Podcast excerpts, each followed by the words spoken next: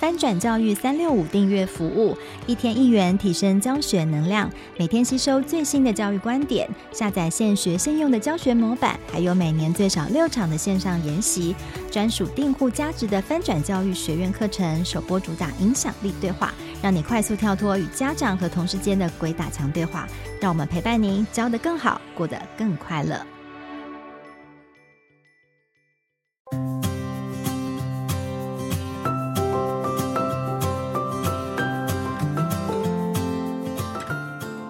最新国内外教育趋势，十分钟精华笔记，说给你听。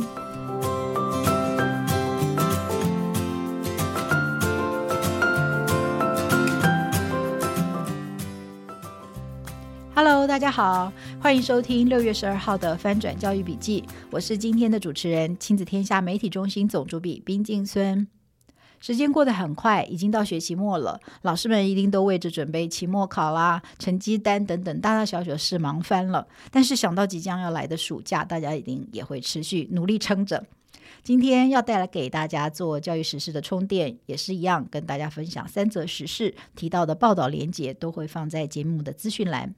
今天想跟大家分享的第一则就是有关如何帮助学生缓解期末压力症候群。就像刚刚提到，期末呢，老师都很忙碌，学生也是。对学生而言，期末看起来很多学习的成果值得庆贺，也要迎接暑假了。但其实这段期间，学生是很有压力的。例如，他们要赶功课、赶作业、报告，还有很多密集的复习考试跟期末考。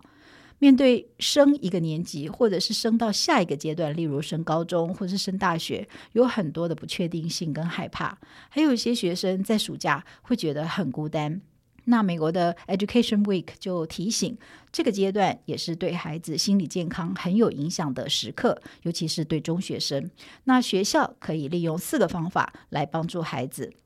首先，可以利用一些传统的活动，让孩子有一些仪式来面对学期的结束，或者是一个新的阶段开始。如果没有这样的活动的话，就要创造新的。例如，好玩的期末庆祝活动，或者是七年级升八年级特别的升级典礼，甚至才艺秀等等。这些庆典活动，甚至可以跟学校的开放日一起办，邀请家长一起来，让大家一起迎接下一个阶段。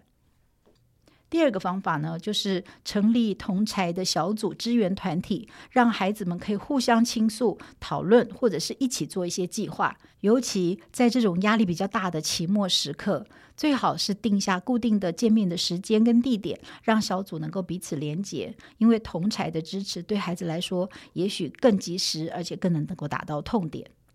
第三个方法是提供多一点休息的时间，帮助孩子学习管理不安、紧张的情绪跟压力。例如，老师可以在课堂的最后特意的留出五分钟，让全班一起动起来，不管是一起唱一首歌，而且跟着跳舞，做一个短的运动，或者是有一点伸展放松的动作，都可以提醒学生。每个人此时此刻都会有不同的感受，每天情绪都有起伏，但是呢，跟他们说，不论是兴奋、担忧，或者是无助的感受，都是 OK 的。第四个方法其实很简单，就是回到一些最基本的事情，像是吃好、睡好、多喝水等这些小事，也会有很大的帮助。例如，学生走进教室的时候，跟每一个学生打招呼，或者请学生给自己现在的心情从一到十分打分数，可以关注那些给自己打低分的学生。或者是教导那些有需要的学生，替自己如山高的各种事情安排优先顺序，这些都可以安定他们的心情。当然，除了帮助学生安定心情，老师们也一样要好好照顾自己。第二则就比较严肃一点，要讲到从幼儿到高中生都需要学习的五大 AI 素养。五月底，辉达创办人黄仁勋在台湾掀起了 AI 的热潮。但是 AI 绝对不是只有财经的热点，相关的教育议题更在欧美持续的延烧，延烧到更广的领域。从幼儿园到高中生，即使不是学资讯科技的学生，也都要有 AI 的素养，就像数位素养、财务素养一样，有如生活的一部分，是人生必要的重要的条件。美国麻省理工学院 MIT 的媒体实验室 Media Lab 特别把五月十八日定为第二届的世界 AI 日 Day of AI。他们鼓励全世界各地从幼儿园到高中的老师们，在这一天或是这个礼拜，甚至这个月，一起举办活动来庆祝、分享他们在教学现场使用的经验。不管是教学的专题，留下哪些海报、照片、影片等等这些记录，或者是当天他们进行了相关的特别的课程活动。如果老师们没有想到要做什么，也可以利用两个网站上的资讯，就是 MIT Day of AI 和美国非营利组织 AI for K-12 网站上面各种相关的教案跟活动，不但分龄，而且还依学生的 IT 知识跟经验难度来分级，而且都是免费的。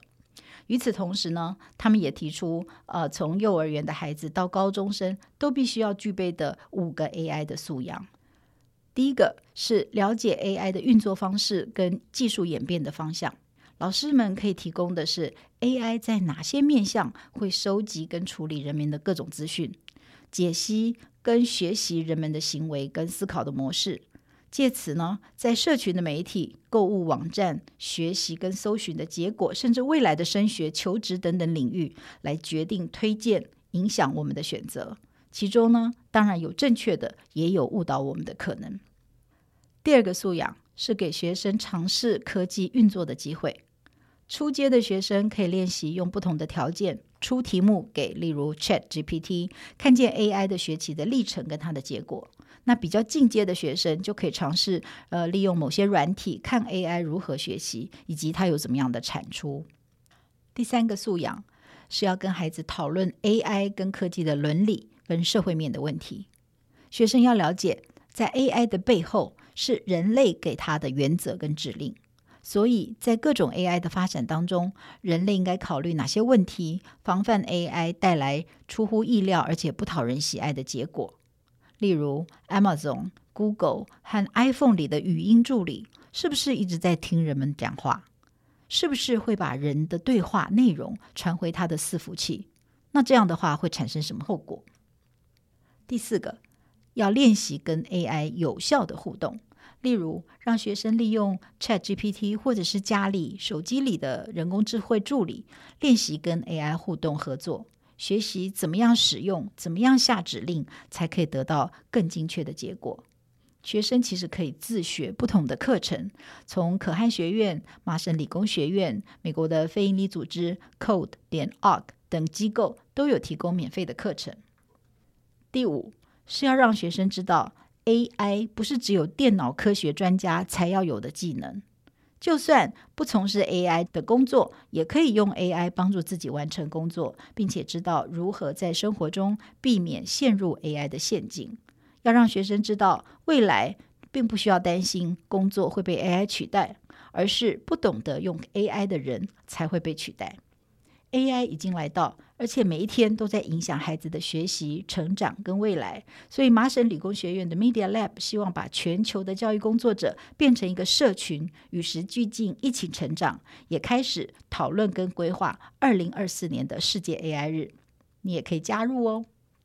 最后一则，想跟大家聊聊，如果每周有一天没有功课会怎样？美国很多的学校本来就有规定。在寒暑假等等比较长的假期，或者是特殊的日子，不可以出功课，也不可以考试，让学生可以没有负担的真的休息。现在在美国有了更进一步的讨论，在讨论是否每个礼拜要有一天不要出功课。波士顿有一所公立学校就正在讨论是否要重新制定学校的功课政策。主要的原因是希望能够减轻孩子的负担，以及尽量平衡每天的作业分量，以避免有的时候功课太多，有的时候太少，或者是某些老师出的太多，或者某些老师出的太少。虽然随着功课量的变化，让孩子去练习时间跟压力的管理，去适应，这也是非常重要。但是，一下子功课太多，的确会挤压各科的时间跟学习的效果。所以让孩子有些就会随便做一做，或者是导致小学生呃要熬夜，这些都是很不健康的事情。一周有一天没有功课，则是相对简单也有弹性的做法，让孩子有一天的空间，可以自主决定要怎么样分配做大型功课。因为孩子的专注力随着年级而有不同，所以欧美国家都有规定，三年级写功课的时间大概是十五到三十分钟，四年级是四十五到六十分钟，高年级则是六十到九十分钟。那到了中学，每天至少一百二十分钟。高中则以科为单位，每科每天大概是四十五到六十分钟。另外呢，学校也会接受同学的反应，如果某一天功课或者是考试太多，都可以跟老师讨论怎么样协调。有些学校也有规定，某几天才能考哪几科，所以分散考试也是一种分散功课的做法。在台湾，好像儿童节的那一天有过延长下课时间，让孩子们开心的措施。但是关于功课量，始终有很多的讨论，却没有一个定论。现在老师们可能正在准备出暑假作业，那你预备给孩子怎么样的暑假作业呢？以上就是今天的翻转教育笔记，希望对大家有帮助。从五月开始，翻转教育笔记每月更新两次。一次为大家整理重要的国际教育新闻，一次则提出国内的教育大事。不知道大家喜不喜欢这样的安排？收听之后，如果有任何的建议，都欢迎告诉我们。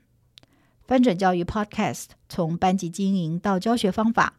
帮助你全方位增能。如果你喜欢我们的节目，请在 Apple Podcast 和 Spotify 给我们五星好评。也欢迎到节目的许愿池留言说你想要听什么样的主题。那今天就到这里喽，我们下次见，拜拜。